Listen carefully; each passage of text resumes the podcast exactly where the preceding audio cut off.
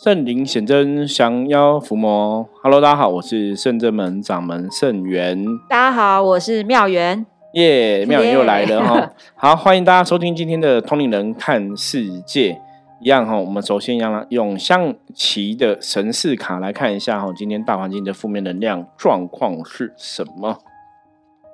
黑包哈，包是表示天气阴阴的。哦，下着小雨这样子哈，所以这样的一个大环境，它基本上来讲，的确是有一些负面能量哈。那这个负面能量对大家影响，会让大家哈，今天哈，容易哈，会不小心就跟别人有一些口角的是非冲突产生哈。因为天气阴的下雨，有些时候大家会比较烦闷一点哦。所以黑豹也提醒大家哈，今天大家如果要顺利平安的度过的话。很多事情哈，能学会哈退一步哈，冷静的看待哈，能够包容别人哦，很多事情可能就比较顺利平安的度过哈。所以大家今天跟别人在相处互动的时候啊，很多事情就是多做事少说话哈，然后退一步真的会海阔天空哦。要提醒大家哈，自己要用这个心态度过今天的状况。好，我们今天跟妙元哈，嗯，终于哈，妙元最近也很忙。对，那我们那个录音的时间一直没办法兜上哦，所以对，好不容易终于有找到时间机会点来跟大家分享哦。那我们今天来分享什么的话题呢？今天要讲的就是理科太太，我想大家都。蛮熟悉这个人物的，他是一个 YouTuber，所以你就是还是要有注意 YouTuber 才会知道，不然有些人搞不好说，哎，这个人是谁？谁？其实以前当初李克在刚红的时候，我也突然，哎，这人怎么突然很莫名其妙吗？但他红的原因有点有趣，因为他面无表情，对，然后就会觉得好像也不笑，然后为什么一个女生就一直讲，然后讲的又好像很专业的，对我觉我觉得就是专业的人士啦。那当然他在他的。的行业上，他曾经就是自己创业嘛，然后很成功哈，所以就是等于是个有背景的一个让，那我觉得那个是人设，就是一个很专业的一个，呃，很懂一些哦专业的东西的一个人这样子，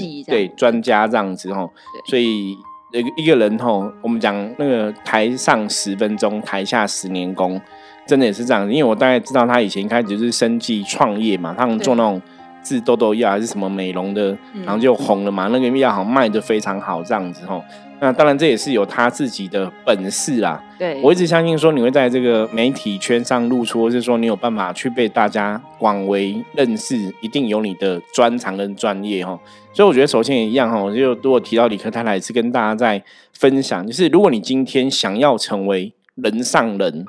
你还是要下一点苦心哈！你要看这个世界上真的成功的人，绝对没有那种就是突然成功，他一定是有很多的努力跟背景在后面。就像我们刚刚讲理科太太成功，他虽然说你会觉得他像一下子就冒出来，可他其实背后花费的专业的培养跟训练已经很多时间了。确实，因为我听过他的其他 podcast 有人访问他，对，那他其实是从小就被刻意。训练、栽培跟训练，对，因为他跟他的哥哥差非常多，就是可能他一两岁，他哥哥已经大学，大概这种差距，所以他就是被妈妈带在身边，然后他一直到高中的时候，还都在跟妈妈睡同一张床。那妈妈是一个女性的创业家，所以她小的时候耳濡目染。对，然后妈妈也会一直训练她，她给她看的课外读物全部都是科学自然，就是要去做这一些实验的。那给她的礼物呢，其实她都会说我想要买什么什么去回去做实验，那妈妈都会说好。所以他的礼礼物啊、玩具啊，全部都是这种非常理性的，然后喜欢做这一些实验、思考、研究这样子。对，那所以其实他是他有讲到自己其实是被妈妈刻意栽培成现在这个样子。对，其实这个应该是真的让我我像我现在自己也是为人父母嘛哈，我觉得很多时候以前小时候我们都讲，你看现在台湾比方有一些之前啊很有名的那什么詹永南他们那种网球选手很有名，其实也是从小就被。训练。对，包括像周杰伦，是从小就在学音乐哈，都是你家人真的是要有办法去呃培养或栽培，就可能发现他的天赋吧，就是发现他对什么东西好像对蛮有兴趣。可是的确有些时候站在另外角度讲，我都会想说，对啊，这些人有时候长大你会想说，哇，他们很幸运，从小父母都是会栽培他们，然后为什么我们没有？没有。我我现在这个想法，我相信应该大多数人跟我都会有同样的想法。为什么我从小没有栽培？哈，那我要坦白跟大家讲哈，其实从我们现在对整个人类世界的很多东西的了解，哈，我觉得那是真的是每个人的命不一样。就算以我自己的角度来讲，你看我从小父母也没什么栽培嘛，可是长大可能二十几岁之后，后来接触修行，然后走到现在，哎，修行反正成我我人生很重要的事情哦。这种东西也是很玄。那你要你当然想说修行这件事情，我我今天成为修行老师的这个东西。从小父母有什么栽培吗？因为我爸妈也不是说开庙了什么供住嘛，哈，很难栽。对，好像也没有栽培。可是你要从另外个角度来讲，哎，其实小时候我也是受我母亲耳濡目染，好像也是会念佛啊，然后也是有一个信仰啊。对，哦，那当然比较大的东西，我刚刚前面其实是替大家讲，就是大家不用去羡慕这些人有有被栽培，我要觉得那个是大家的命运不一样。对啊，因为我们有我们的人生，有我们的专长哦。就算你小时候父母没有栽培你，其实你长大可以自己栽培自己哈。就是找到你自己的兴趣点，你喜欢的东西去钻研，也是会有很多收获。像台湾有很多这样成功的人士，像以前我知道一个有一个那个他是演舞台剧的哦。那他是五十几岁才到舞台，成为舞台剧演员。他本来是一个商人，从商这样子。那因为他后来发现他的兴趣在这个部分，他就去接触。所以大家长大了，你知道你的兴趣什么，或是你你想要做什么，你有能力了。对，虽然没有人栽培你，可是你可以去追寻你想要的，搞不好你也可以走出自己的一片天。对啊，所以其实我觉得有的时候并不是说。一开始我们就很清楚自己喜欢什么，知道什么，父母亲也不见得对都能够那么的了解。的确啊，那当然我们会，我曾经讲过，说我们会在这个家里投胎呀，你会成为这个家里的小孩。那你的父母不是一个不懂得栽培小孩子的父母，其实这个都是冥冥中的一些安排，所以未必是不好的事情啊。哦，所以大家也不用去过度羡慕哇，这些人今天可以成功，都家里有栽培什么的。我觉得那就是真的，每个人的功课不一样，所以不用羡慕别人。那我们回到自己的身上，就像我刚刚前面讲的嘛，我们要去找到自己喜欢的，或是你自己的兴趣，你可以做的事情。你现在可以选择你自己的方向，哈。所以虽然以前小时候父母没有栽培我们，没有关系哦，我们也可以自己栽培自己。是啊，所以今天我们要讨论的李克泰来的议题呢，就是。他其实他想要告诉大家分享的是说一一位 KOL 他自己生存的心法，就是面对负评，他会先问自己三件事情。对，我觉得拿他这个新闻来跟大家分享，也是希望大家在面对一些负面的评论的时候，你可以怎么哈。度过这个状况，那当然很多时候我们也许没有像别人有这么大的一个负面的评论冲击嘛。那你要看这些人，其实他们的负面评论都那么剧烈，他们都可以生存，何况是我们没有遇到这么大的一个冲击的话，应该是可以从别人的这个面对问题或是面对负面评论的状况中，我觉得得到一些智慧的提醒。对，好，那他的如何面对呢？第一点就是说，你自己要非常的清楚，就是。我开始做 YouTube 这件事情，或者是我做一个 KOL 网红，那我一开始就把我的原则规则规定定好，就是做影片的时候，只要符合这个原则，就没有我任何问题，就对得起自己啦。对，这个其实是一样啊，就跟你一样，你从事一个行业嘛，哈，比方说像我们自己成为这样一个修行的老师，当然我们在做这个事情的当下，我常常讲说，很多时候就是问心无愧。哦，你定好一个原则，你在帮人的时候，你是不是真的有很认真、很努力在付出？那你真的很认真在帮这个客人在求神，那神明会怎么安排？那就是神明的功课了。是，就不是我们事情，所以就是我觉得你刚刚向妙元分享，第一个就是自己要有一个原则哈，一开始把这个规则原则定好，那你做事情符合这个原则，你就是对自己来讲问心无愧就好了。我觉得这是一开始一个很多事情，大家一样，你在面对你的工作、面对你的职场，或是你跟别人相处，你都一定有个基本的原则跟架构啊。我觉得那个主要的架构原则真的是，当然你还是要符合一定的公平正义啦哈。那那个东西。定好原则，不要异动哦。我觉得这也是蛮重要一点，而且这个有点像我们常常讲，很多时候做事情的一个初衷。对啊，就是不要因为说啊现在流行什么，我就赶快又改变自己的方向目标，对符合大众的口味。对，就是你做事顺着你这个初衷哦，坚持你的想法。我觉得这也像我们当初《通人看世界》这个节目刚开始一样哦。我们的原则就是每天跟大家分享一个，不管是有关于正能量的，有关于修行的，有关于这个能量的法则哈，也是。坚持这样的一个原则，然后来跟大家分享。所以你那个原则初衷如果抓正确的话，基本上来讲，那个方向应该就会正确。对，第二个部分就是说，厘清给你批评的人跟你是什么关系。如果他们是真的跟自己是亲近的人，在考虑说要不要听进去对方的夸奖、批评或者是建议。对，这个应该我想妙有没有相关的经验？其实这个我就会有，就是我们成长过程真的有时候你。从小到大哈，大概也不会遇到都百分之百都喜欢你的同学，可能有些同学会不喜欢你，有些同学会讨厌你。那有时候没有任何道理哈。那当然，你出了社会之后，工作之后，哎，你会发现有些人就是很很喜欢给你一些评论，给你很多意见哈。像早期我在分享我自己的部分，大家就觉得我，因为我看起来比较娃娃脸。哦，看起来年轻，即使我现在都没我再回啊，你想，快五十岁了，看起来还是偏年轻。虽然身材看起来不年轻，对，有中年男人的身材哦。可是大家因为长相比较年轻，大家就觉得你看起来很小，所以就会很习惯哦。像之前我们有讲过嘛，可能在这个修行的一个道场上面，或是修行的团体中哦，参加一些有时候我们参加一些宗教活动，我都会遇到很多。比方说，我可能尊称他叫师姐或师姑，因为可能年纪比我们大，我们就会有个尊称嘛。对你可能叫师姐或怎么样，那他们就会觉得说，哎，她是一个师姐，她好像懂很多。比方说，她也是个永助之类哈，她就会来说，圣勇，我可能跟你讲，你应该要怎么样，怎样怎么样。那后来我去了解说，哎，其实她才刚出道五年，然后很多东西她其实是不懂的。因为像我们是已经十七年的办事的经验哦，那你如果加之前修行可能二十几年嘛，那当然不是说我们在卖弄我们的年资，而是的确我们真的经历过很多事情之后，我们我们现在成为一个师傅或这个老师这个身份，我们的确我们的专业，可是我们的外在看起来太年轻，大家就会说啊，我给你我给你建议，你应该怎么做怎么做，反正就是你要多都会很多，对对对，我觉得这也是很有趣哈。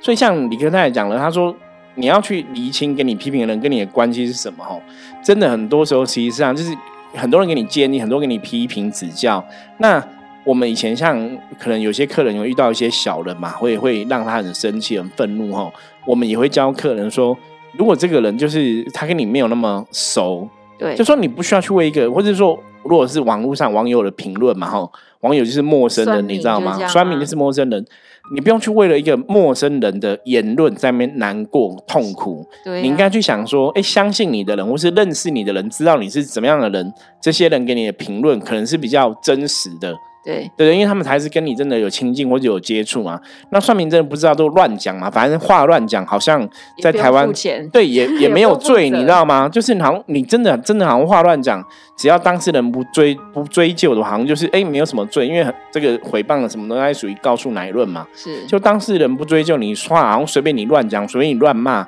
哦，那所以真的哈，大家要为了哈，就是。关心你的人、爱你的人，他们可能是支持你的、喜欢你，要听他们的话。你不要去管那种就是可能本来就是故意很讨厌你，或是看你不顺眼的人，他的话语不需要去听哦。所以我觉得这个李克在讲第二点这个部分，他说遇到负面评论，的确哦，你要去思考这个评论你的人跟你的关系是什么哦。如果他们跟你真的是很亲近哦，那给你的一些建议，也许是真的有帮助的。那如果他们是一个很遥远的，也不认识你，给你的建议，我觉得未必要听。这个部分，我觉得其实我会比较想要延伸他，他好像也未必是在职场上面，就是有的人他可能会觉得我有一个很要好的朋友，对，可是要好朋友可能我都会跟他倾吐一些内心的事情，工作上遇到了什么状况，或者是呃朋友之间的问题，可是有的人就会太把别人的故事情节放在。放在自己的心里面，心里面，然后就给很多很多的意见，甚至是批评你的做法。对，那我觉得大家可能就是也要有一些判判断。对，这个有时候就像你刚刚讲，就是虽然很亲，他们也是很亲近的人，那也许他是一个好意，对，可是他可能又摄入太多，也未必去了解哈。所以自己还是要有一个清楚的判断，你还是要去知道这个事情的状况啦。对啊，因为在经历事情的这个人是我们自己，并不是对对方，所以我们其实有的时候会有我自己的苦衷或我自己的想法。那当然，有时候我们在想事情，也尽量要站在一个比较客观的角度去看，才不会让自己好像走偏了。我自己会对，所以我觉得，当然有些时候朋友的建议哈，如果是值得我们学习的，当然是要听进去学习或是调整改变嘛。那有些建议。也未必是好的建议啦，吼，所以当然就像刚刚妙远讲的没有错。我们如果今天跟一个我们比较亲近的哈，比方说女生可能闺蜜啊，跟一些好朋友啊，死党讲哈，那死党讲的道理有没有道理哈？当然还是可以去判断内容，对，也不要因为说她是我的死党，或是她是我的闺蜜，她讲了我就一定照单全收，因为这样也显得我们好像也没有什么脑袋智慧在判断哦。对，所以很多时候我们讲说什么事情要就事对事。哦，就事论事哦，还是要去思考清楚这样子。对，好，那来了第三点，就是这些评论是恶意的人身攻击，还是真的指教？然后他觉得说，可以从三个层面来看，就不会落入这种极端。第一个就是什么都不听，或者是什么都接收，就像我其实有点像我们刚刚讨论的第二点，就是就是如果恶意的评论啊，或者是指教，我觉得就是还是要判断呐。还是要判断清楚，因为很多时候其实就像他今天讲嘛，你要有个初衷，你要有基本原则。给你批评的人到底跟你的关系是什么？哈，你在判断说他讲的话是不是客观的？哈，还是说故意的？哈，那如果有些东西是人家的恶意评论？哈，还是说真的好的建议？哈，这个我觉得都是要从很多层面来思考，不要说哎，人家讲的就一定都听，或是人家讲就一定都不听。对，哦，就是有点太极端了啦。对，因为他自己也有提到说，他其实一开始做这个 YouTube 拍影片的主要的目标 KPI，就是说他希望这个影片看完之后，让大家可以再从中学习到一些收获。那他觉得这个东西是他做影片的主要目的，当然他一定也会遇到一些酸民啊，然后一些不是太正面的人，就会觉得说，啊，你的这种这个影片好像没有娱乐性质，所以就不想看了。那他会觉得说，哎，其实如果是这样的话，那本来也就不会是他的粉丝。对，所以你最重要是自己的初衷啦，你也不要说，因为我们在做一个事情哈，我我觉得他有讲了一个，他说。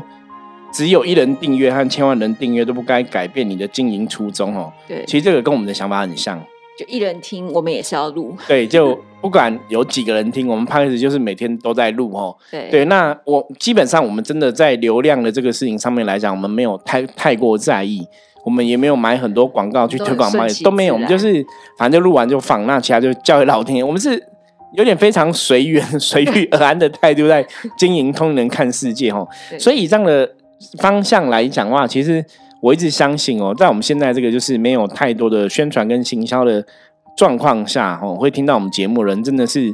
芸芸人海中哦，我相信冥冥中我们有一些缘分的牵引哦。那当然也希望大家可以从《通人看世界》这个节目。得到很多的知识哦，然后甚至了解人类世界能量是怎么一回事哦，不单单只是讲修行这一件事情哦，而是你从我们节目中学到关于能量的状况、关于生活状况、关于修行的道理，也可以帮助你在人类世界过得如鱼得水哦。我觉得这个是一个非常重要的，我们想要达成的一个目的就对了。对啊，那因为他最近的这个事件，就是新闻话题，其实蛮红的啊。那大家可能就会讨论说，哎，那他到底又因为他是一个比较科学背景的，其实跟智商。这个角色好像有点难都在一起，所以大家就会觉得，哎，那你这样子来卖课，好像就不是对，因为他就是因为跟老公的关系嘛，所以她哦接受了很久很长时间的智商，对，然后因为他把他的智商整理的心得整理成一个笔记哦，后来他就想说可以跟别人分享啦。我觉得这个初衷也没有太大问题，觉得是蛮好的，对，初衷没有问题，可是只是说，的确智商这个东西，它的确是有它。专业层面的东西。那当然他只是分享心得嘛，可是可能大家曲解了哦，你觉得你是在教别人怎么智商，或是你在讲智商的东西哦？我觉得这个就是有时候是一种语义的表达啦，或是认知的。个感受不一样哦，他明明是分享他的智商笔笔记嘛哈，就如果以客人来讲，我是分享我我智商的心得，然后我参加智商的一些感觉，嗯，我觉得每个人分享他的参加比方智商的心得感觉，从分享大会没什么对，其实。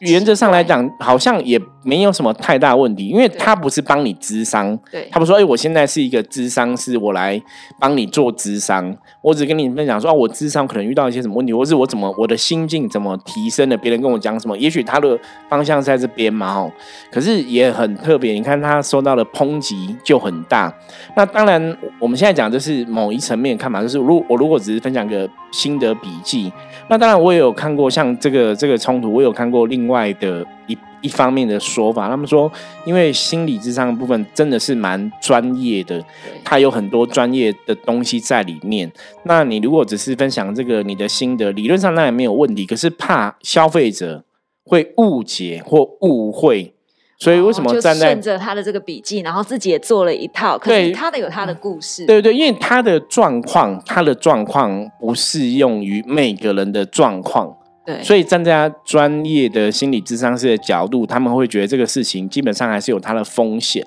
所以我后来听了别人这样说，我觉得哎，好像也是有道理。对呀，对，所以这个东西，所以为什么后来我觉得，可是我我觉得理科太后来的呃回应回应还不错，他把它变成我就是分享，所以我在我 p o c k e t 里面来分享，不要变成一个课程贩售哈。那好像就是你就会比较觉得这就是一个分享。对啊，因为我觉得你可能变成一个课程，怕大家会有所误解啦。那我觉得这也是，我觉得他也是蛮了不起的一个人格特质。就是他已经做了，但是他好，大家不满意，然后我可以调整哈。就是人区人生，因为我觉得他的他的发展的过程，他之前也是也有一些，比方说一些什么。哦，可能犯了什么卫生法相关的一些东西嘛？哦医疗的一些一些相关的新闻，早期他在做一些事情哈，都会好像都会擦擦擦边球哦，擦到这边贩卖一个什么东西，或是建推销个什么东西哈，行销个什么法律边，对，你就觉得有些东西就不小心会擦到那个边哦。那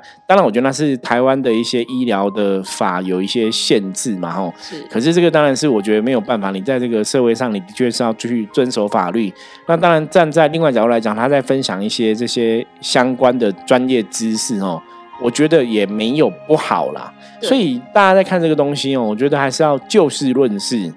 所以你看哦，像这样的一个人，就是哎，认真来讲，他其实好像之前都有一些新闻哦，常有一些新闻出现。对。可是他到今天还是努力一直在做，对，还是 成长的好好的嘛。我有时候常常跟很多朋友分享，我说像你看这些人士，我觉得很有趣，就是。不管你怎么做，哎，这个人他还是活得好，他还是吃他的饭，然后讲现实一点，赚他的钱，对不对？养他的小孩，他还是开心在过日子嘛，吼。所以，我们很多时候要跳出来看这样东西，就是你不要太太陷入很多的一个负面的情绪当中。对，那很多事情，你看哦，像李克太太遇到这些挫折、遇到这些冲突的时候，其实真的他关关难过也是关关过啊。他不是走到现在，好像也是持续的。存活着吗？对，我觉得其实他是一个很好的例子，因为我他是一个绝对理性的人。对，然后在事业上面，我们光从 YouTube 这个角色来讲，我觉得他做的至少没有到满分，但是至少也有七八十分，因为绝大部分的会看影片的人基本上都不会不知道他是谁。的确，所以我会觉得从另外一个角度来看，就算他事业很成功，就算他做到什么样的程度了。但是他还是会遇到身心灵的问题。那也就是说，今天不论是我在外显的这个状态里面表现的多好多成功，我还是很有可能是因为内心的不开心，所以才去找智商师。对，因为他当时我听到他自己有讲，就是他会觉得很累，自己很累，因为他是一个很盯的人，很很多事情他都要把它做好。就要求比较完美吗？对，然后妈妈对他的教育也是这样，然后妈妈会跟他从小就跟他讲说，你不要在别人面前展现出你的情绪，这个情绪有点可怕、哦，就是包含笑你也不要笑，所以他一直都其实没有没有什么表表达，啊对对对觉得，很奇怪，因为他觉得这样没有什么啊。你看我这个人就是没有表情，所以别人在跟他，比如说朋友在闺蜜在跟他讲话，他也可能会觉得，哦，这不关我的事啊。可是你就觉得他太冷傲了他，对嗯他就是很冷，然后人家就觉得，哎，奇怪，为什么你一直都没有感情在情对感，没有情感呢，对，然后后来他进去智商室的时候，他会觉得很奇怪，为什么我觉得我这样是正常的啊？难道大家不是都这样子吗？他才发现说，哦，原来不是哎、是因为他去溯源，回到说啊，原来小的时候妈妈告诉我，不要有太多的表情，不要有太多的情绪让别人感受到，所以他是其实是一直处在压抑。他有提到说，他不懂为什么，就是呃内心会影响身体。我觉嗯得，其实我们可是 podcast 讲过很多对，从我们修行的角度来讲，身心灵是互相影响嘛，心理层面的东西、灵性层面的东西，的确影响到你的身体状况。对，因为他不懂，因为他就是一个，就算我心里再怎么不开心，我还可以把事情做好，我还可以考到我想要的学校，我念我想要的学校，然后我还可以创业非常成功。对，可是这个就是很可怕的压抑型人格。我们讲说这个就是心理，你身心灵基本上是分离的。对对，所以当然你可能在你心心理分离，就是以能量法则来讲，你就不会是一个圆满的能量。那我们讲过嘛，如果你的身心的能量不是一个圆满的一个好状况，你就不会得到圆满的结果哈。所以你的确，你看，也许他他事业虽然成功，可是在感情上面来讲，目前你可以讲说，对，的确感情上面来讲，可能是属于比较失败的。对，那未必代表以后会继续失败，只是说你从这种心灵层面的东西，的确是可以看到他的能量的一些影响力是存在的。对啊，所以其实我觉得也蛮有趣的啦，也因为他的分享跟他自己现身说法这件事情，我们才发现说，